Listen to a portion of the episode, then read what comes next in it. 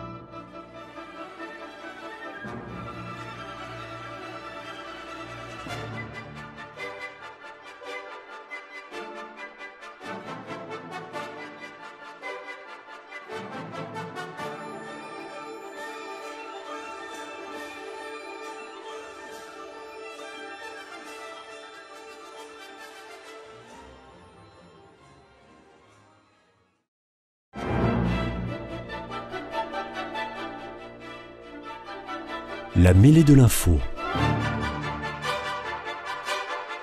Une émission de débat sur l'actualité nationale animée par Éric Dupri. Bienvenue à tous sur Radio Présence à l'écoute de la mêlée de l'info et de nos débats hebdomadaires consacrés à l'actualité nationale. Voici ceux qui ont accepté de participer à cette émission. Je salue Sacha Briand, adjoint maire de Toulouse, vice-président de Toulouse Métropole, conseiller régional d'Occitanie et membre du parti Les Républicains. Je salue aussi Jean-Luc Laglaise, ex-député de la Haute-Garonne, membre du bureau exécutif national du MoDem. Et je salue enfin Aurélien Taravella, conseiller départemental de la Haute-Garonne, membre du conseil politique national du parti Place Publique. Bienvenue également à tous les trois. Merci d'être présents au rendez-vous et merci à Aurélien Taravella pour sa confiance puisqu'il fait ses débuts dans cette émission. L'actualité reste largement dominée par les conséquences de la guerre entre Israël et le Hamas, conséquences qui concernent aussi la France pour de nombreuses raisons. Emmanuel Macron s'est rendu mardi en Israël où il a rencontré des familles de victimes françaises du Hamas le président israélien ensuite et son premier ministre Benjamin Netanyahou. Il a rencontré également en Cisjordanie Mahmoud Abbas, le président de l'autorité palestinienne, puis les dirigeants égyptiens et jordaniens le lendemain.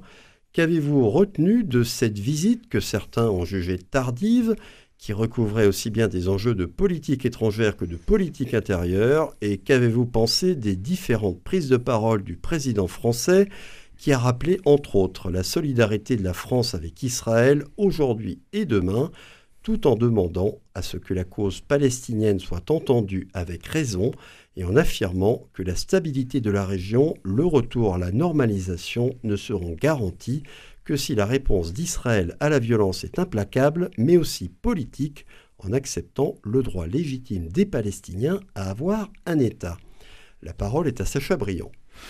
Moi, j'ai pas, j'ai pas retenu grand-chose de ces différents entretiens euh, que le président de la République a pu avoir avec euh, les euh, leaders régionaux que vous avez évoqués. je voudrais quand même faire une précision. Vous avez utilisé le terme de guerre entre Israël et Alors, oui, Hamas. C'est pas une guerre, parce que le Hamas n'est pas un État.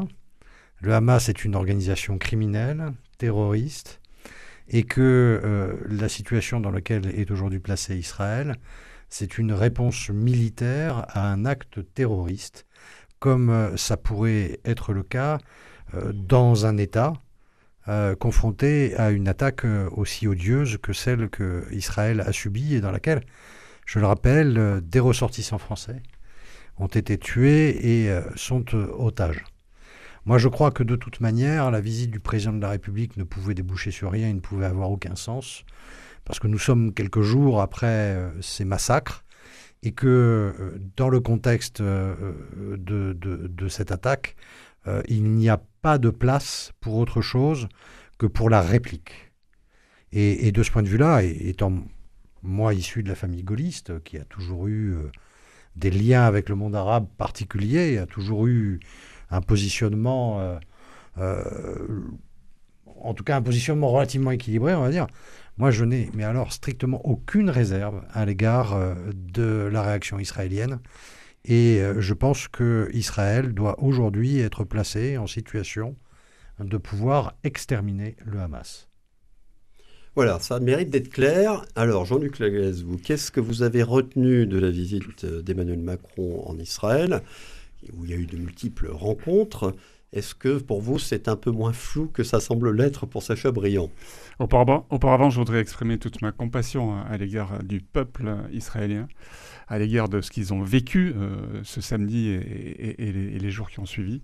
Euh, ces massacres complètement euh, incompréhensibles en 2023, des femmes violées, des enfants décapités, des gens brûlés chez eux, enfin des choses qu'on ne pouvait pas imaginer. euh, que l'on imaginait de la part éventuellement de Daesh ou que l'on a vécu, que le peuple hein, juif a vécu euh, pendant la Deuxième Guerre et donc, euh, je pense qu'on euh, doit d'abord exprimer notre compassion à l'égard, euh, bien sûr, des, Israéliens, mais à l'égard de tous les Juifs qui vivent partout dans le monde, et je dirais même à l'égard de toutes les personnes qui ont une certaine idée de l'humanisme, de la démocratie, et qui ne peuvent absolument pas voir ce qui s'est passé sans, tressaillir. Voilà, ça c'est la première chose. La deuxième chose, je pense que le voyage du président de la République était absolument nécessaire. la France est un pays qui est de moins en moins entendu euh, au Moyen-Orient et que donc il était absolument nécessaire de faire entendre euh, une voix et de faire entendre une voix équilibrée. Il est bien évident qu'Israël a le devoir de réagir, a le devoir d'exprimer une certaine catharsis à partir de, ce qu'ils ont vécu. J'ai beaucoup d'amis en Israël, qu'ils soient français émigrés en Israël ou israéliens non français, qui sont totalement terrorisés, euh, qui imaginaient qu'ils avaient construit euh, un havre de paix euh, en pleine en, en, pleine Palestine. beaucoup de, de, Français ou beaucoup de, de Juifs faisaient leur alia, c'est-à-dire rentraient en terre promise de, de, temps en temps, et ils, y étaient bien. Bon, il, est vrai que chaque fois qu'on va en Israël, on sent qu'il y a toujours cette crainte euh, ils, ont vraiment la, volonté de vivre euh, en permanence. Donc on, sent qu'il y a une tension. Euh, mais là, ils sont complètement désemparés. Et donc il est normal aujourd'hui, on, ne peut pas leur en vouloir d'avoir envie de se défendre. Le seul problème, c'est de se défendre par rapport à qui? Le, Hamas n'est juste que il, a pris des otages effectivement en Israël, mais il a pris aussi en otage tout le peuple palestinien, toute la bande de Gaza en fait, ils ont pris les Palestiniens en otage. Et donc aujourd'hui, le problème, c'est comment on fait la guerre au Hamas sans faire la guerre aux Palestiniens. Mais alors, euh, ce qu'a pu dire Emmanuel Macron lors des différentes rencontres qu'il a eues avec Benjamin Netanyahu, avec euh, Mahmoud Abbas, avec euh, les dirigeants égyptiens ou jordaniens, vous avez retenu quelque chose de précis qui vous semble important ou pas plus que ce qu'a dit Sacha Briand? J'ai retenu deux choses. La première chose, c'est qu'il faut combattre le Hamas. Et combattre le Hamas, il ne faut pas simplement laisser les Israéliens le faire. Euh, parce que sinon, euh, ça va devenir systématiquement une crise entre Israël et la Palestine. il faut sortir de cette équation, crise entre Israël et la Palestine, pour faire en sorte de trouver une coalition internationale qui va pointer le Hamas. Ça, c'est le premier point. Le deuxième point, euh, ces deux peuples ne pourront vivre en paix que si un jour il y a deux États, un État palestinien et un État hébreu. Et donc euh, aujourd'hui, bien évidemment, c'est totalement impossible de le mettre en place. D'abord parce qu'on n'a pas d'interlocuteur, on ne va pas aller discuter avec le Hamas. Euh, il faut d'abord mettre en place une structure démocratique dans la bande de Gaza. Et donc ça, ça ne va pas se faire en une semaine. Donc il faut d'abord trouver les interlocuteurs et après le mettre en place. Mais en tout cas, ce qu'il a dit, c'est qu'il ne faut pas l'oublier. Et vous êtes d'accord avec Sacha Briand que cette solution possible, on en parle depuis longtemps, hein, de deux États, ça ne passera que par l'extermination, il a employé le terme extermination, je le reprends, du Hamas J'ai dit qu'on ne pourrait pas traiter avec le Hamas. Donc il faut effectivement sortir le, Hamas du, tableau. Le Hamas, de toute façon, euh, est euh, manipulé par l'Iran. Euh, donc mettons en place des, structures démocratiques dans la bande de Gaza également en Cisjordanie, parce que Mahmoud Abbas est un personnage euh, qui est important, mais aujourd'hui ne représente plus grand-chose, hein, puisqu'il n'y a pas eu d'élection depuis, depuis une, quinzaine d'années en, Cisjordanie, et, les élections ont été préemptées par le Hamas dans la bande de Gaza. Donc il faut arriver à, de manière internationale à faire en sorte que ce peuple, qui est à la fois sur la Cisjordanie et sur la bande de Gaza, puisse s'organiser de manière démocratique. Alors on va revenir sur ce, ce point qu'a proposé Emmanuel Macron la création d'une coalition internationale.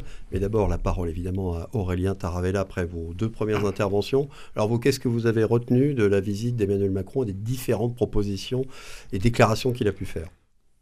Alors tout d'abord, je vais, commencer aussi par euh, assurer ma compassion, euh, une autre compassion au, peuple israélien qui a été... Euh, sauvagement martyrisé par des attaques terroristes, on dit sans ambiguïté. C'était un pogrom qui s'est passé le 7 octobre. C'est la première fois et d'une telle ampleur depuis la Shoah. Donc cette condamnation, elle est essentielle et sans ambiguïté. Maintenant, je crois aussi qu'il faut veiller à la sécurité des civils, quel que soit leur côté, y compris et surtout, enfin, y compris des civils à Gaza. Euh, je suis pas un grand fan des chiffres euh, donnés par le Hamas. J'y prête pas une attention euh, complètement juste. Mais voilà, euh, on a quand même des remontées de terrain que beaucoup, beaucoup, beaucoup trop de civils sont aujourd'hui touchés. Ça nie pas le droit d'Israël de, se défendre, bien au contraire. ce droit, il est inaliénable comme l'a dit Sacha Briand, euh, on ne peut pas remettre ça en cause. N'importe quel État attaqué d'un tel acte terroriste a le droit de se défendre. Maintenant, il faut le faire dans le respect du droit humanitaire international. Sur euh, la visite du président, euh, peut-être la, la, première nécessité que j'y vois, c'était de rééquilibrer un peu le discours qui avait été porté la semaine précédente par Yael Bonne-Pivet sur place. Donc le président de l'Assemblée nationale. Voilà, que, on va en parler en deuxième partie d'émission. Tout à fait, mais, ce, mais pas pour le même sujet. Oui. Mais sa prise de parole avait été pas assez équilibrée, à, mon sens, et euh, la, vertu du président de la République, là, c'est qu'il a rééquilibré un peu les choses. Je l'ai trouvé un peu trop timoré sur, euh, l'appel au calme et, euh, et justement à protéger. Il l'a évoqué quand même, la protection des civils, mais il aurait pu faire un peu plus. Euh, voilà pour le moment sur euh, les échanges. Enfin, je vais rebondir sur euh, la nécessité de détruire et d'exterminer le Hamas. 100% d'accord. Et il n'y aura pas de solution de paix tant qu'il y aura le Hamas. Mais si on veut aussi assécher le Hamas, il va s'en falloir s'en prendre aux gardiens de la révolution en Iran et au Qatar avec lesquels la France, en tout cas s'agissant du Qatar, a des liens. Alors, le président de la République s'est rendu aussi euh, en Cisjordanie, comme j'ai rappelé dans mon introduction, pour rencontrer Mahmoud Abbas, le président du Hamas ce qui a pu être critiqué par certains observateurs de l'autorité palestinienne. Euh, c'est ce que j'ai dit au début, effectivement. Euh, certains y ont vu euh, le fait que Emmanuel Macron mettait sur un pied d'égalité, en quelque sorte, l'agresseur terroriste et l'agressé israélien.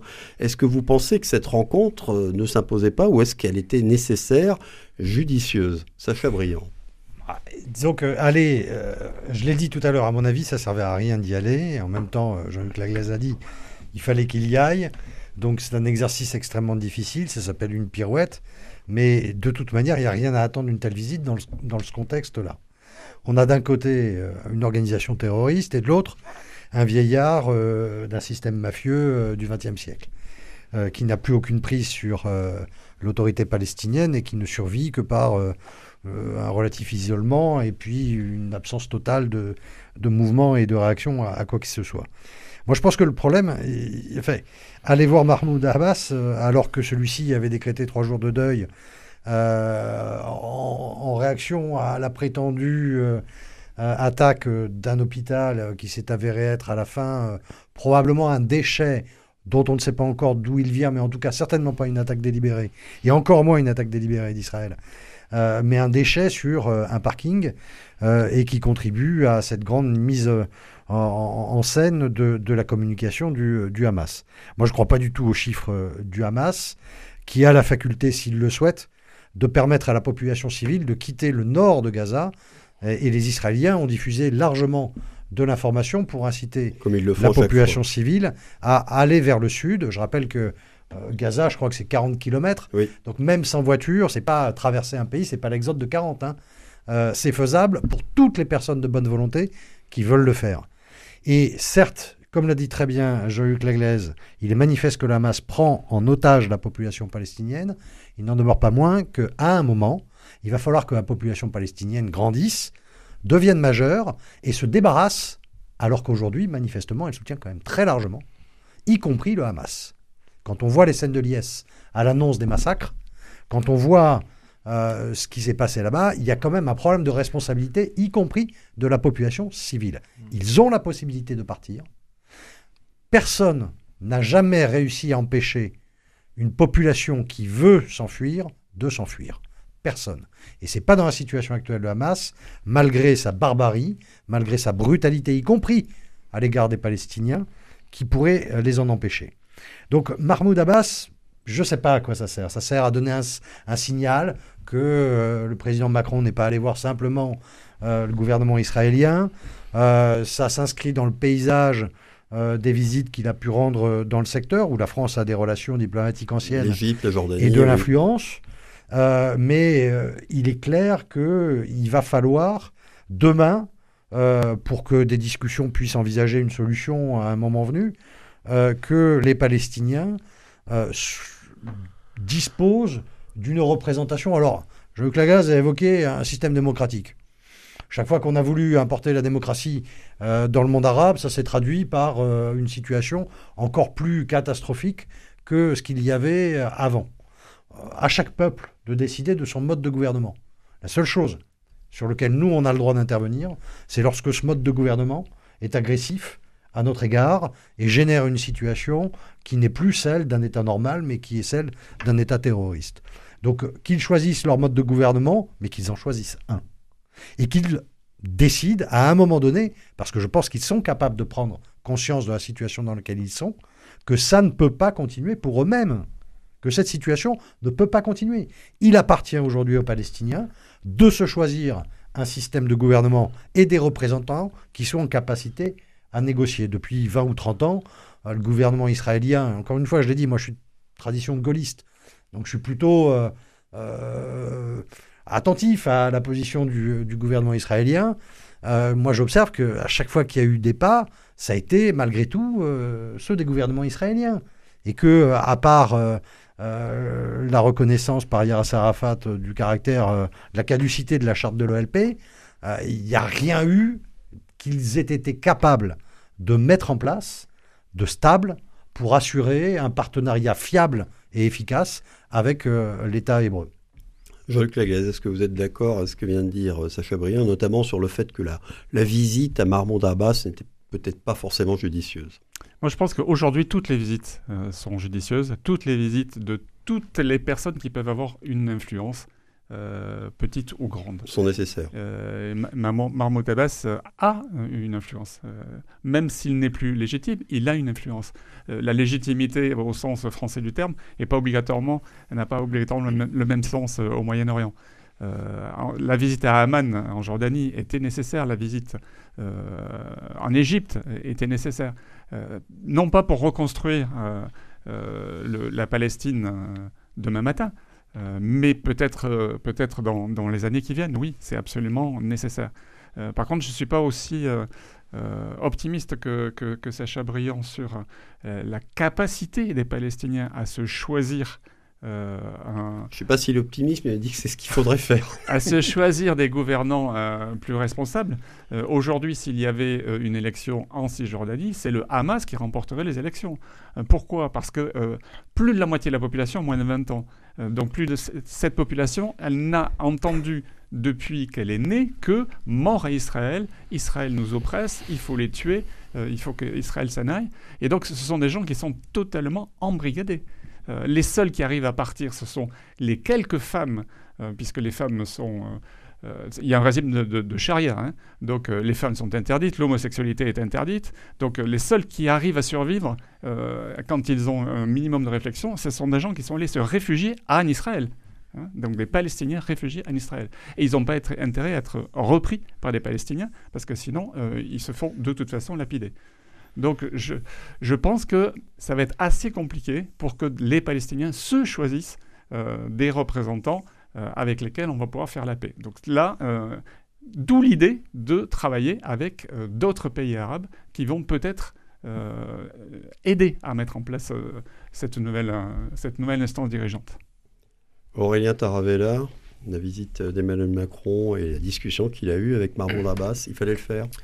Bah, je pense qu'il fallait le faire, ne serait-ce que du côté du, du symbole, pour euh, commencer à, ou recommencer à avoir une perspective de un jour peut-être, euh, une solution à deux États. Euh, ce qui n'a pas été assez dit, je pense aussi, dans la visite d'Emmanuel Macron, ce qui n'a pas été témoigné, c'est l'insupportable, enfin ça n'a pas été du tout dénoncé d'ailleurs, c'est la colonisation de la Cisjordanie. Parce que là, on fait un peu l'amalgame dans, ce qu'on dit entre euh, le Hamas à Gaza et les Palestiniens. Il ne faut pas faire l'amalgame, c'est pas du tout la même chose. Mais c'est vrai, je rejoins ce que dit Jean-Luc Laglaise. Euh, la population est très jeune, a connu que ça. Et comme le rappelait Sacha Briand, la bande de Gaza, c'est 30 km. Et ça fait 20 ans qu'ils sont nés là et qu'ils n'ont jamais pu sortir de, cette bande de terre entourée de murs. Euh, J'excuse rien hein, dans mes propos, c'est pas du tout ça. Mais quelle est la perspective pour ce peuple aujourd'hui? Quelle est-elle? Aujourd'hui, que ce soit côté palestinien avec le Hamas, côté israélien avec Netanyahou, ce sont les fossoyeurs des accords de paix euh, d'il y a 30 ans. Qui sont au pouvoir. Qui sont au pouvoir. Et donc, il va falloir aussi, sans doute, et c'est appelé euh, grandement par le peuple israélien, d'après ce que je vois. Aujourd'hui, il y a des manifestations, encore aujourd'hui, pour demander la démission de Netanyahou. Et je crois que c'est deux tiers, aujourd'hui, d'Israël demandent le départ de Netanyahou. Alors, c'est sans doute pas le moment, pendant une période de, de nécessaire euh, euh, union, action. Union nationale. Union nationale et action contre le Hamas. Mais il faudra tirer les leçons de tout ça aussi après, et notamment des erreurs de Netanyahou, qui avait euh,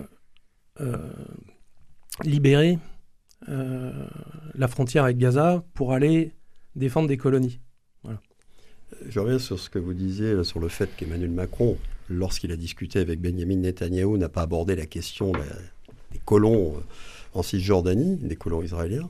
Euh, est-ce que vous avez l'impression aussi qu'Emmanuel Macron, que ce soit avec Benjamin Netanyahou ou avec Mahmoud Abbas, n'a finalement parlé que de ce que ses euh, interlocuteurs voulaient bien entendre, qu'il n'a pas abordé les sujets qui fâchent Il y a un peu de ça, oui. Il y a un peu de ça.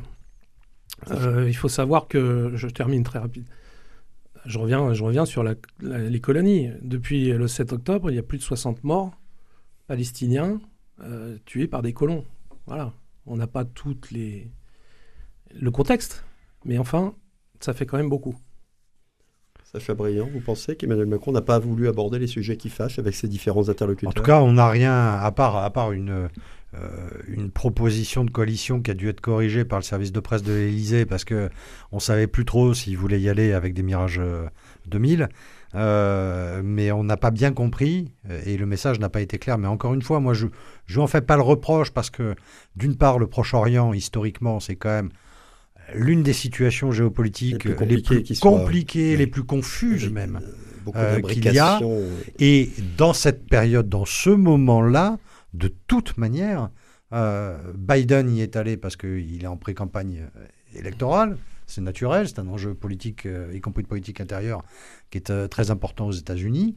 Mais euh, de toute manière, ça n'a aucun sens. Aucun sens. Le temps actuel est celui des mesures militaires contre le Hamas. Tout le reste, éviter, alors que tout le monde mette un petit peu son regard sur la situation pour éviter qu'il y ait un embrasement général, c'est probablement tout à fait souhaitable. Et je crois que ça, là-dessus, les États-Unis ont été les premiers à réagir et d'une façon qui est, un peu plus sérieuse qu'une simple visite, c'est en envoyant deux porte-avions. parce que c'est quand même ça qui permet de faire tomber la pression le plus rapidement et le plus efficacement possible. bon, nous, on a envoyé Emmanuel Macron dans un Airbus. C'est une autre technique. je ne suis pas persuadé qu'elle soit d'une très grande efficacité, mais ça coûte rien à la France d'être présente et de faire entendre sa voix que personne n'écoute plus. Si, ça coûte à la France, et notamment quand Emmanuel Macron parle euh, à Netanyahou, il lui, parle aussi de retenir le bras. Euh, et il lui dit également qu'il euh, faut absolument ouvrir des couloirs humanitaires. Et la France n'envoie pas de porte-avions militaire, mais elle envoie quand même un porte-hélicoptère qui, qui est un navire hôpital à Gaza et qui va arriver dans les heures qui arrivent. magnifique. bah, oui, c'est quand même absolument nécessaire. C'est magnifique. Et on va envoyer, envoyer, les hélicoptères dans Gaza entre deux. Ça, ça, va être, ça va être intéressant à voir. C'est un, navire hôpital. Et donc, euh, les hélicoptères serviront à faire des transferts euh, avec l'Égypte et non pas avec Gaza. Euh, l'armée française ne rentrera pas dans Gaza. Alors, je, reviens à cette proposition d'Emmanuel Macron, où il s'est dit favorable à la constitution d'une coalition internationale pour la paix, c'est le, terme qu'il a employé au, Proche-Orient, à laquelle participeraient des pays arabes. Est-ce que vous êtes également favorable à cette idée? Puis peut-être plus encore, est-ce qu'elle est vous semble réalisable? Jean-Luc Laglaise, vous aviez la parole, je vous la laisse. Ah, au jour d'aujourd'hui, ça paraît très compliqué. Euh, ça paraît très compliqué. Autant les pays arabes étaient euh, favorables à une coalition dans laquelle nous étions euh, concernant Daesh, autant le Hamas, qui a quand même table ouverte au Qatar, qui a table ouverte en Iran et autres, ça va être beaucoup plus, beaucoup plus compliqué. Aurélien Taravella, vous y croyez, vous, à ça? Ah non, moi, je pense que c'est une, une idée farfelue sorti de l'esprit de, notre euh, président de la République. Euh, d'ailleurs, comme le disait Sacha Briand, ça a été corrigé très vite ou affiné par les services de l'Élysée. Et puis hier soir, euh, le président lui-même a tempéré ses propos en disant que ça ne portait qu'autour du renseignement. Donc on ne sait pas très bien ce que c'est, c'est pas du tout défini. Et puis ce le moins qu'on peut dire, c'est que ça a été plus que timidement accueilli par les alliés potentiels euh, de la France euh, là-dessus. Donc aujourd'hui, euh, quand ça n'a pas été du même complètement ignoré, ça a été timidement pris. moi, j'y vois une annonce, une de plus. Sacha Briand, je vous repose la question, mais non, mais connaître la réponse. non, mais le, problème, c'est qu'il il faut savoir contre quoi et contre qui on, se bat. Ça a été évoqué. On est dans une zone géopolitique extrêmement complexe où euh, la fracture entre les chiites et, les sunnites est, historique et fonde les oppositions géopolitiques, même si c'est largement plus euh, compliqué que ça, et où les organisations terroristes sont une technique d'influence locale de la part d'États qui ne s'embarrassent, il est vrai, pas avec euh, les, valeurs humanistes que l'Occident défend. donc, cette situation-là, si on veut à un moment la remettre en cause et si on veut régler le problème du terrorisme euh, et des organisations terroristes islamiques, il faut aller à la tête. Euh, on a vu dans le conflit euh, entre l'Ukraine et la Russie que les sanctions, malgré tout, présentaient une efficacité. Aujourd'hui, on sait, tout le monde sait que le Qatar soutient le Hamas. D'ailleurs, le chef du Hamas est au Qatar. Donc, ce ne serait pas compliqué pour la France d'exiger d'exiger du Qatar qu'il trouve la solution, par exemple, pour libérer immédiatement les otages qui sont retenus par le Hamas, en expliquant qu'à défaut de quoi, bah, la France prendrait des sanctions à l'égard du Qatar. Moi, demain, on a un, très grand club de foot qui appartient au Qatar. Euh, je me rappelle ce qui s'est passé avec les clubs anglais détenus par des oligarques russes. Ça a été réglé en 15 jours.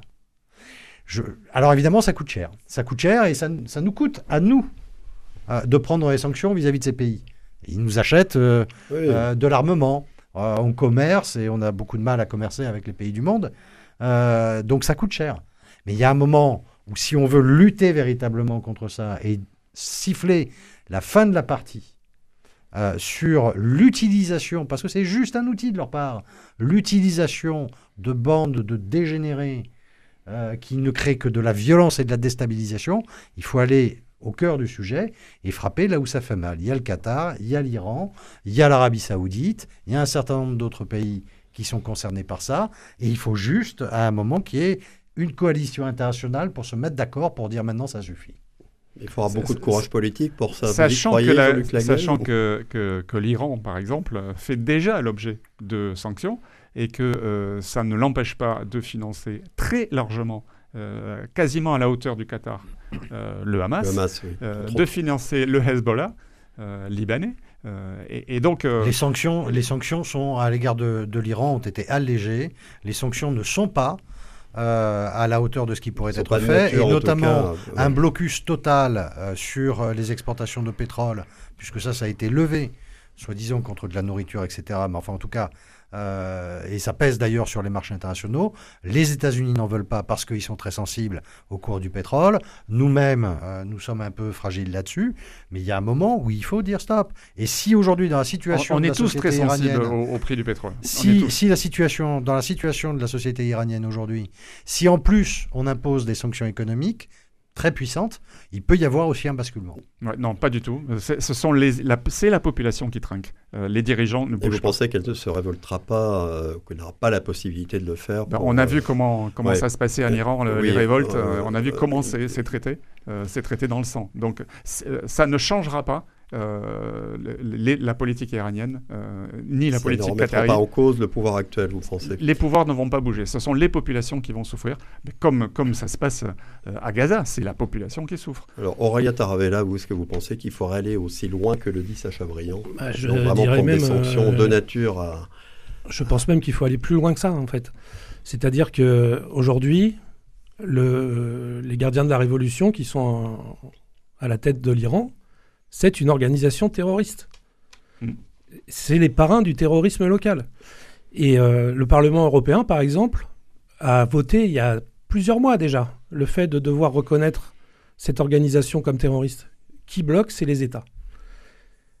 On voit combien de dirigeants français, européens qui se sont aussi, euh, qui se dirigent souvent vers Doha pour quelques conférences rémunérées. Voilà on parlait du pétrole, mais le Qatar, c'est surtout un fournisseur de gaz.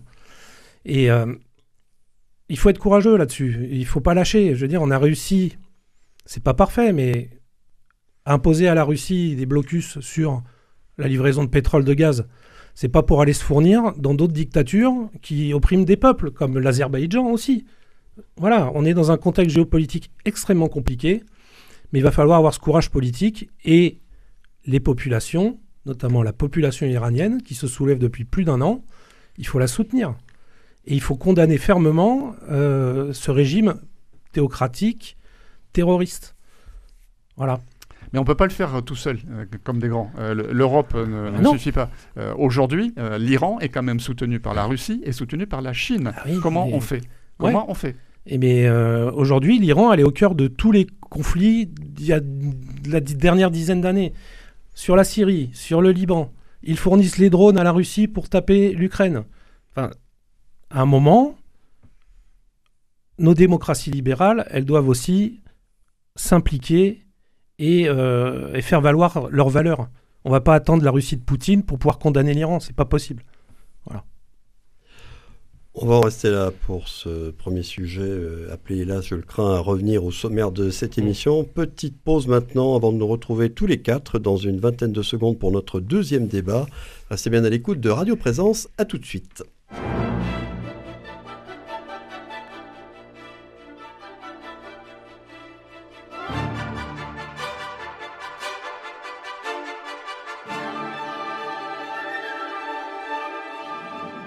La mêlée de l'info, Éric Dupri. Retour à l'antenne en compagnie de mes trois invités, Sacha Briand, Jean-Luc Laglaise et Aurélien Taravella. Nous avons évoqué tout à l'heure les conséquences de la guerre entre Israël et le Hamas en France, et notamment sur la scène politique française. Il en est qui deviennent quasi quotidiennes. Ce sont les polémiques faisant suite à des déclarations de Jean-Luc Mélenchon ou de certains membres de la France insoumise le leader des Insoumis s'est encore fait remarquer le week-end dernier en postant un tweet sous la photo de participants à une manifestation de soutien aux Palestiniens où il écrivait à propos de la présidente de l'Assemblée nationale que nous avons citée tout à l'heure, Yael Braun-Pivet, après la visite de celle-ci en Israël. Voici la France. Pendant ce temps, Madame Braun-Pivet campe à Tel Aviv pour encourager le massacre et il terminait en disant pas au nom du peuple français, pour l'exclamation. En découvrant ce tweet, est-ce que vous avez aussi été particulièrement choqué par son contenu Et jugez-vous, comme certains des adversaires de Jean-Luc Mélenchon n'hésitent pas à le dire, que son contenu est antisémite eu égard aux origines de Madame Braun-Pivet? Jean-Luc Laglaise. Quand on lit le, tweet de Mélenchon, euh, on, dit bah, c'est du Mélenchon. Qu'est-ce que fait Mélenchon depuis euh, des années maintenant? Euh, Il a décidé de changer totalement de stratégie et de mettre en place la flatterie, la flatterie des musulmans français. Et même de la flatterie au-delà de l'imaginable, puisqu'il va même jusqu'à flatter l'islamisme. Donc il est, il est devenu antisémite, oui, complètement. Mais c'est une stratégie qui est assumée. Et d'ailleurs, c'est une stratégie qui est tellement assumée qu'il se moque totalement que la NUP est explosée. Euh, parce que c'est suite à ces, prises de position que la NUP est en train à exploser. J'ai dit est en train, non, c'est cette semaine, elle a explosé. Euh, mais lui, c'est pas, pas sa stratégie. Sa stratégie, c'est de continuer à être différent, à flatter ces quartiers, puisque ces quartiers ont fait en sorte qu'il ait une, un excellent score quand même euh, au premier tour euh, des élections euh, présidentielles. Il est quand même arrivé troisième. Et, et, sa stratégie, elle est c'est 2027. Il, il se manque de, maintenant. Donc, bien sûr, une fois que vous avez décrypté quelle est la stratégie de Mélenchon, ben, vous comprenez exactement tous les mots qu'il utilise. Et en tout cas, il les utilise à dessein. C'est quelqu'un d'extrêmement cultivé. Euh, qui vient... Euh, qui connaît le sens des mots. Qui connaît tout le sens du mot, qui a été humaniste, qui a été euh, formé au Parti socialiste avec des gens brillantissimes et, et, qui en est sorti, qui en est sorti et, de loin maintenant, puisqu'il est plus reconnu par ceux, qui étaient les siens. et, donc sa stratégie est compréhensible et lisible, et il n'a plus rien à faire dans le spectre républicain. On abordera cette question-là. Est-ce que LFI et Jean-Luc Mélenchon font encore partie de l'arc républicain? Mais d'abord, je vais donner la parole à Aurélien Taravella. Donc, vous êtes Place Publique, pour ceux qui ne le sauraient pas, c'est un parti engagé à gauche, mais qui n'est pas dans la NUPES. Hein. Mmh, tout à fait. Alors vous, qu'est-ce que vous pensez de, ce tweet de Jean-Luc Mélenchon? Et est-ce que l'accusation d'antisémitisme vous paraît fondée? Alors, juste pour repréciser, Place Publique au niveau national n'est pas dans la NUPES, mais Place Publique en Haute-Garonne fait partie du comité de liaison de la NUPES et j'étais moi-même candidat suppléant législative de la NUPES. J'ai été choqué. Effectivement, j'ai moi aussi été choqué par ce tweet. Et en fait, j'en ai marre des déclarations intempestives de Jean-Luc Mélenchon, clairement. Euh, elles rendent la gauche inaudible. On a tellement de choses à dire, surtout en ce moment, sur des sujets euh, extrêmement importants qui portent sur l'humanisme, qui portent sur... Euh, on a plein de problèmes partout et on est totalement inaudible parce que tout est, ces tweets à dessein euh, bordélisent le, débat euh, et, le but c'est d'être repris sur les chaînes info qui n'attendent que ça. Euh, Raphaël Glucksmann, cette semaine dans l'Express, a fait lundi, là, il a fait une, une, interview et il précise que cette stratégie, c'est l'aboutissement d'une logique de radicalisation permanente qui vise à camper le nous contre le eux. Et ce nous contre ce eux ne partage plus rien, même pas la base, même pas le fait d'affirmer que des terroristes sont des terroristes. On en est là. Et donc, euh, ça sert à cliver, cliver à outrance la société. Et c'est pas bon. C'est pas bon, on n'a pas besoin de ça. Moi, je crois par contre que Jean-Luc Mélenchon n'est pas antisémite. Mais dans sa logique d'affrontement, il joue dangereusement avec l'imaginaire euh, antisémite. Je veux dire, les propos du tweet, euh, Madame Braun-Pivet, camp à Tel Aviv, même si ça a été après, essayer, ils ont ramé pour essayer de dire mais non, mais c'est un campement militaire, nanana, euh, ça revient. Vous savez, moi je suis président de la commission Valeurs de la République et Mémoire au département. Donc l'imaginaire, la rhétorique antisémite, elle est là. Et je pense qu'il joue dangereusement avec ça et il faut que ça s'arrête. C'est plus possible quoi. Donc ça suffit. Il faut lui retirer Twitter à Jean-Luc Mélenchon. Ça va être compliqué ça. Ça va être compliqué. Mais je rejoins Jean-Luc Laglaise, il est bien trop intelligent pour ne pas savoir choisir quels mots, il emploie et euh, le sens qu'il faut, qu'on peut et qu'on doit leur donner. Alors Sacha Briand, euh, l'accusation euh, d'antisémitisme pour au moins le, tweet, je ne sais pas si toute la personne de Jean-Luc Mélenchon est en cause, mais en tout cas le contenu pour vous, est-ce qu'il est clairement antisémite? Il y a, les mots que vous avez évoqués, la combinaison de, de ces mots, ne, laisse aucun doute sur la volonté de faire référence mm. à des thématiques et à des expressions qui sont utilisées dans euh, la sémantique antisémite. Donc, euh, effectivement, Jean-Luc Mélenchon sait ce qu'il dit, c'est ce qu'il fait. Euh, et ce tweet, c'est une grosse vanne pourrie antisémite destinée effectivement à flatter un électorat qu'il cible de façon particulière. Bon, une fois qu'on a dit ça, il n'y a, a rien d'étonnant. Il n'y a rien d'étonnant. D'abord, il y a une tradition antisémite à gauche en France qui est très ancienne. Je rappelle que Jaurès lui-même euh, critiquait euh, euh, les juifs, leur apprêtait au gain, etc. Donc il y a une tradition en France qui était très ancrée dans la gauche à la fin du, du, 19e, au début siècle. du 20e. la rupture, c'est après l'affaire Dreyfus, éventuellement, qui a marqué une évolution un peu, et puis la radicalisation de certains mouvements de droite. Il y a une tradition antisémite en France aussi parce qu'il euh, il faut, il faut regarder les choses telles qu'elles sont. On a une histoire qui n'a pas toujours été euh, très euh, sympathique et très accueillante à l'égard de, la communauté juive. Mais bon, tout ça, globalement, quand même, c'était c'était relégué depuis quelques décennies. si on considère que Jean-Luc Mélenchon flatte un certain électorat antisémite, c'est peut-être pas l'antisémitisme dont vous parlez, le vieil antisémitisme français, c'est un autre. je le disais, tout ça, ça a, été relégué, mis à part les, dérives et les délires de Jean-Marie Le Pen pendant euh, un certain temps, on, avait le sentiment que cette question pouvait être réglée. Et on découvre qu'il y a en France, dans la population euh, et la communauté plutôt euh, musulmane, un niveau d'antisémitisme qui est extrêmement puissant extrêmement puissant, qui est ancré dans des valeurs, qui est ancré dans une éducation, dans une vision, et qui est euh, nourri, euh, c'est vrai, même à distance, par euh, le conflit au Proche-Orient. On le découvre, mais à la réalité, c'est qu'on savait déjà, dans un certain nombre de banlieues de Paris, que tous les juifs étaient partis de ces quartiers, alors qu'ils y habitaient depuis des décennies, et qu'il y avait eu un mouvement très fort euh, à leur rencontre. Donc il n'y a pas de surprise à ça.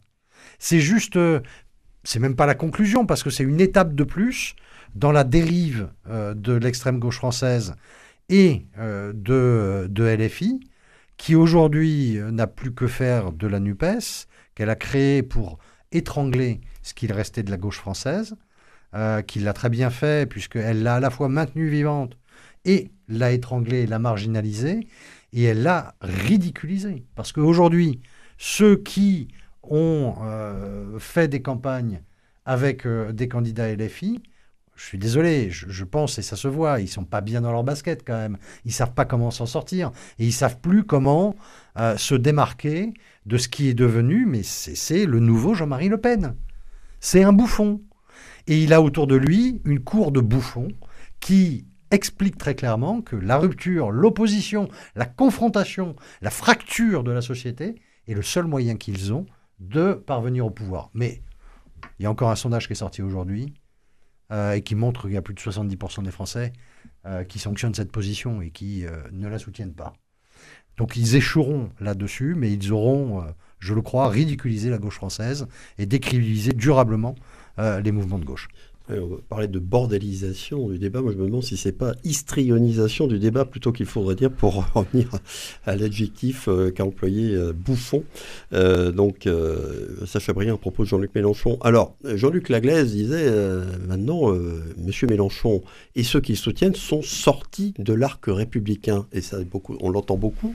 Aurélien Taravella, vous qui êtes engagé à gauche, est-ce que vous iriez jusque-là? Est-ce que Jean-Luc Mélenchon et ses soutiens à la LFI, pas tous, hein, on va parler de ceux justement qui qui, se démarquent euh, sont sortis de l'arc républicain, selon vous, après les, dernières déclarations qu'ils ont pu faire et qui, se, qui, viennent faire suite à d'autres hein? Ah, Moi, je commencerai par distinguer les filles de sa direction, effectivement. Et, euh, c'est pas à moi de dire qui est ou pas dans l'arc républicain. c'est aux électeurs, selon vous, de le faire? Je pense. Je pense que c'est aux électeurs de faire euh, le distinguo. Euh, bon, on peut remonter à la fin du 19e siècle avec une, gauche antisémite, mais quand même, Jaurès, après l'affaire Dreyfus, il a radicalement changé d'opinion. On a eu Jean Zay derrière. voilà, des gens, des radicaux. Moi, aujourd'hui, je crois que chez les filles, notamment, il y a des gens d'extrême valeur, des gens avec qui je continue à travailler au quotidien, des gens qui sont engagés dans les luttes sociales, qui sont engagés dans les luttes contre l'homophobie, contre le racisme. Ils existent, ils sont là, ils sont dans les ONG, ils sont dans les associations, ils sont dans, les, dans le cœur de la cité. Et donc je généraliserai pas. Mais il y a vraiment effectivement une problématique avec la stratégie de la direction de la France insoumise, clairement. Jean-Luc Layès, vous avez déjà répondu à la question tout à l'heure. Pour vous, ils sont clairement sortis de ce qu'on appelle l'arc républicain. Bon, on reste à savoir ce qu'on met derrière cette expression. Mais pour vous, la, la, la question ne se pose même plus. Mais bien sûr, mais de toute façon, c'était inscrit euh, d'avance dans leur ADN. Dans leur gène. le, le, sujet, c'était il faut montrer à quel point euh, la République française est, est, bâtie sur du sable et il faut la démolir il faut la démolir. Et donc son seul objectif, c'est de démolir, de fracturer, comme l'a dit Sacha Briand. C'est la stratégie euh, du chaos euh, à l'évidence. C'est la stratégie du chaos. On voit comment ils, font à l'Assemblée. Euh, il y a des moments, je me dis que je suis quelque part... content de ne plus y être Pas content de ne plus y être, mais je me, je, me dis que mes pauvres amis qui, qui y sont toujours doivent vraiment en baver, parce qu'ils ne font que de la bordélisation, comme disait notre ami. en fait, ils ne débattent pas. Le but du jeu, c'est de montrer à quel point on peut paralyser la République française. Bon, alors ça, je suis brillant. Je ne veux pas être méchant, mais tout à l'heure, Aurélien Taravella nous expliquait que les Gazaouis ne pouvaient pas partir du Nord parce qu'ils en étaient empêchés. Maintenant, c'est les gens de LFI qui sont empêchés de euh, sortir de LFI s'ils s'y trouvent pas bien. Ils s'y trouvent bien. Ils s'y trouvent bien parce qu'ils doivent leur siège à cette stratégie et à cette direction qui d'ailleurs n'en est pas, puisque je rappelle quand même qu'il n'y a pas de statut, il n'y a pas d'adhérent, on ne connaît pas les règles de fonctionnement et il n'y a pas d'élection. C'est un peu comme le, comme le Hamas. Ils sont désignés. Ils sont désignés par Jean-Luc Mélenchon. Ils sont désignés et puis voilà. Donc euh, euh, la comparaison avec le Hamas s'arrête là. Cependant, parce que je ne voudrais pas créer de confusion. Mais on a affaire à des gens qui ont choisi un mode de confrontation qui est radicalement contraire aux valeurs de la République. La, République, elle est là pour unir, pour rassembler sur ce qui nous rassemble et essayer de trouver des processus de consensus sur ce qui nous divise. La République, elle respecte des opinions différentes et on est capable de se battre dans des élections sans pour autant euh, se cracher au visage. On est, capable, et on a des, des positions différentes, on est capable d'en débattre. Ce n'est pas le cas de LFI. LFI ne veut pas débattre. LFI veut éliminer les autres idées politiques. D'ailleurs, je rappelle quand même que lorsque on n'a pas le même point de vue de LFI, c'est pas une divergence d'opinion qu'on a, c'est une illégitimité à l'exprimer. On est illégitime à penser différemment. Et puis dernier point quand même, hein, parce que je trouve quand même que la gauche française manque un petit peu de souvenirs. Depuis les années 80 et l'émergence du Front National, elle n'a eu de cesse d'expliquer à la droite que c'était le diable et qu'il ne fallait pas avoir quelque alliance que ce soit. Elle n'a pas eu besoin de le dire, nous n'avons jamais cédé, jamais cédé à une stratégie d'alliance avec le Front National. Jamais nous n'avons cédé. Je me souviens même dans cette région de Marc Sancy, qui refuse les voix des élus du Front National et qui perd la région au profit de Martin Malvy. Et aujourd'hui, la gauche française nous explique ah mais c'est pas à nous de nous positionner sur LFI, euh, c'est à eux, etc. Non, non Je l'ai dit il n'y a pas très longtemps et je me souvenais de cette phrase de Raymond Barre. On ne mange pas avec le diable, même avec une très longue cuillère. Et aujourd'hui, ils sont encore tous à table autour de la NUPES. Et je crois qu'à un moment, il va falloir sortir de ça et il va falloir quitter la table. Alors, à propos de la NUPES, bon, euh, son explosion aujourd'hui semble inéluctable. Certains n'y croient pas, certains l'ont déjà acté. Mais euh, à la France insoumise, tout de même, euh, après les, prises de position de Jean-Luc Mélenchon, bon, qui ont été abondées par Mathilde Panot, par Daniel Obono par Manuel Bompard, notamment sur les attentats et la guerre en Israël, le terme guerre ne plaît pas à Briand, je l'emploie quand même. Est-ce que ça ne, laisse pas augurer tout de même des décisions au, sein de ce parti? Parce qu'il y a des personnalités comme François Ruffin, bon lui c'est pas nouveau, hein, qui s'est bien démarqué de tout ce que peut dire Jean-Luc Mélenchon, mais même maintenant on voit Clémentine Autain et même Raquel Garrido qui critiquent les positions de Jean-Luc Mélenchon. Aurélien Taravella, vous pensez que la France insoumise peut exploser aussi? Encore une fois, j'en ai aucune idée. Ça peut exploser comme n'importe Mais c'est quand même nouveau, ça. C'est des critiques qui viennent de l'intérieur, comme ça. En tout cas, pour la personne de Jean-Luc Mélenchon. Alors, c'est pas nouveau en off. Voilà. Euh, oui, vous voulez publiquement, c'est nouveau. Tout de même. Peut-être nouveau publiquement. Choses, non? Oui, je pense que ça bouge, que les lignes bougent et que justement, euh, Euh, peut-être que les filles ne se sentent pas enfermées comme à Gaza et que ça va bouger. J'en sais rien. On verra. C'est pas à moi de dire, c'est à eux de décider effectivement ce qu'ils veulent faire ou pas faire. Moi, je suis ni, ni filles ni dans la NUPES.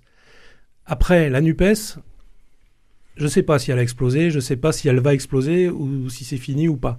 Ce que je crois par contre profondément, c'est que ça a été euh, une, un vrai plus pour le peuple de gauche au sens large, parce que ça a permis aussi de, refaire parler ensemble des gens qui ne se parlaient plus. Ça a permis à des militants d'horizons un peu différents de se rendre compte qu'ils n'étaient pas si éloignés que ça et de travailler ensemble. Et ça a créé un bon espoir, un très bon espoir chez nos militants chez, et chez une bonne partie des électeurs de gauche. Et donc, qu'on l'appelle NUPES, qu'on l'appelle autrement, je pense que c'est essentiel que les forces de gauche et écologistes travaillent ensemble et s'unissent. Et s'unissent le plus largement possible. Maintenant, je reviens sur la conflictualité. Montesquieu avait dit dans une cité euh, qui s'appelle République, si tout le monde est d'accord, c'est plus une république mais un cimetière. Donc on est, on est complètement d'accord là-dessus. Le débat politique, il doit exister. On a des différences, on a des convergences et il doit exister de manière apaisée. Voilà. Nous, c'est ce qu'on essaye de faire à place publique. On n'est pas dans la conflictualité.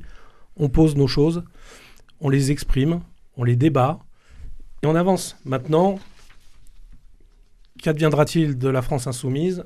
C'est presque pas mon sujet. Mais la NUPES, ça peut continuer, ou la coalition de gauche, ça peut continuer avec la France insoumise telle qu'elle est aujourd'hui ça me semble très compliqué aujourd'hui. Enfin, on le voit. Moi, je suis pas dedans, mais je vois, euh, je vois comment ça fonctionne euh, avec euh, les autres partis. mais il y a aussi d'autres, d'autres. Il n'y a pas qu'à la France insoumise qu'il y a des, des gens qui veulent torpiller la NUPES. Hein. Et depuis le début de la création de la NUPES. Je parle de la gauche, là. Hein. Oui, oui, voilà, donc, voit qui euh, vous pensez. Oui, mais de, de, dans plusieurs, euh, dans, dans, tous les partis composant la NUPES, presque. Presque. Et donc, euh, voilà, la fin de la NUPES, elle est annoncée depuis la création de la NUPES. Donc on verra bien. Je ne sais pas comment ça va évoluer. Mais aujourd'hui, effectivement, vu les positions qu'on a évoquées dans la première partie de, de l'émission, c'est extrêmement compliqué de travailler ensemble. Voilà. Vous, vous pensez que la France insoumise euh, pourrait exploser, euh, Jean-Luc Laglaise? Moi, je vois que ceux qui euh, prennent la parole contre Jean-Luc Mélenchon à la France Insoumise sont ceux que Jean-Luc Mélenchon a décidé de ne pas prendre à, ses côtés et dans la direction. Voilà, donc c'est Clémentine Autain, c'est François Ruffin, c'est Coquerel, voilà. Tous ces gens-là qui étaient persuadés d'être les amis de, Mélenchon, en fait, ils se retrouvent plus autour de Bompard. Et donc, euh, ben Ils ont déjà été marginalisés. Euh, ben donc, en fait, pour moi, c'est une réaction au fait de ne pas être dans la direction. Ah, vous pensez que c'est ça? Ils auraient été dans la direction, ils seraient du même avis que Jean-Luc Mélenchon. Voilà. Dans les, origines du ça, dans les origines du totalitarisme, Anna Arendt explique le mode et le système de fonctionnement de l'exercice du pouvoir euh, dans euh, le régime stalinien qui consistait à, à changer en permanence les appuis et les dirigeants sans aucune raison et sans, surtout en créant une instabilité, une insécurité politique permanente. C'est, ben voilà, mais on est dans cette famille politique-là. J'étais étonné de pas avoir entendu l'adjectif stalinien encore, mais voilà, merci. oui, ah bah, là, là, par contre, là-dessus, les plus belles heures du stalinisme et, le fonctionnement de LFI, euh, ça colle euh, parfaitement. Hein. Eh bien, nous saurons probablement assez vite si ces polémiques récurrentes ont des conséquences sur l'unité de la France insoumise et plus largement de la NUPES. Euh, on va faire maintenant la place à vos coups de gueule, vos coups de cœur du moment pendant les quelques minutes qui nous restent. Bien, Aurélien Taravella, vous venez pour la première fois dans cette émission. Je, vous donne la parole d'abord. Alors, un coup de gueule ou un coup de cœur? Ben, Ça va être un coup de gueule. Allons. eh ouais, la question qui m'était posée, c'est Qu'est-ce qui vous a agacé, choqué ou mis en colère ouais, ouais. Voilà. Donc moi, ce qui m'a profondément mis en colère, c'est la manière dont les forces de l'ordre sont intervenues dimanche à Seix. Ah. En lançant des projectiles et des gaz lacrymogènes sur des chercheurs en conférence et sur des familles avec des enfants venus les écouter lors d'une manifestation déclarée, autorisée sur un terrain privé. Puis ce sont les mensonges déployés par le préfet du Tarn, Gérald Darmanin ou Clément Beaune, notamment vis-à-vis de la manifestation qui s'est tenue samedi contre la 69, je tiens à le raffirmer, non, il n'y avait pas plus de casseurs que de participants pacifistes. Non, personne n'a interdit aux forces de l'ordre et aux pompiers d'intervenir, et ça a été démontré par les journalistes sur place, dont euh, les journalistes du Monde. Non, il n'y avait pas 40 drones qui lançaient des pierres. J'y étais avec près de 300 élus sur le du territoire, dans un cortège plus gros, me semble-t-il, que le précédent, calme et bon enfant. nous avons été survolés tout l'après-midi par l'hélicoptère de la gendarmerie. Alors, où sont les images? Qui prouveraient ces allégations du gouvernement Je vais être très clair. Je condamne les actes, les actes des radicaux qui sont venus casser, qui ont incendié les camions qui ont des pierres aussi sur les forces de l'ordre. Voilà. Et les entreprises. Hein. Ouais, ouais. Les entreprises avec des gens qui travaillent. Oui. Qui étaient brûlés. je, je, suis très clair, je condamne ça. Ce sont de toute façon les idiots utiles des promoteurs du projet lors des manifestations comme la réforme des retraites, les salariés vont être contents d'être traités d'idiots utiles. Non, Compagnons de route des manifestants. Les salariés de ces entreprises Je ne parle pas des salariés des entreprises, je parle de ceux qui ont cassé et qui ont mis le feu au camion tout pied. Euh, euh, pendant les manifestations euh, contre la réforme des retraites, ouais, les cortèges syndicaux, ils étaient gazés sous prétexte que les Black Blocs étaient dedans. Là, on nous a dit que les Black Blocs, ils étaient à part. C'est ce qu'a dit le préfet du Tarn. Ils n'étaient pas 2500, mais 400. Je ne comprends pas que les forces de l'ordre n'aient pas réussi à, les empêcher d'agir. Très bien, c'était le coup de gueule donc d'Aurélia Taravella, Jean-Luc Laglaise. Vous, coup de gueule ou coup de cœur? Moi, ça va être plus court. Je vais avoir les deux, un coup de gueule, un coup de cœur. Le coup de cœur, c'est en fait le retour euh, de, la, de la Pologne dans la démocratie euh, ce week-end, après des élections législatives qui ont euh, plus marginalisé le, le, comment dire, le, Premier ministre qui était populiste. Mmh. Et donc, c'est Donald Tusk qui va, qui va rentrer. Donc, nous avons une Pologne qui re-rentre dans le giron de la démocratie en, en Europe.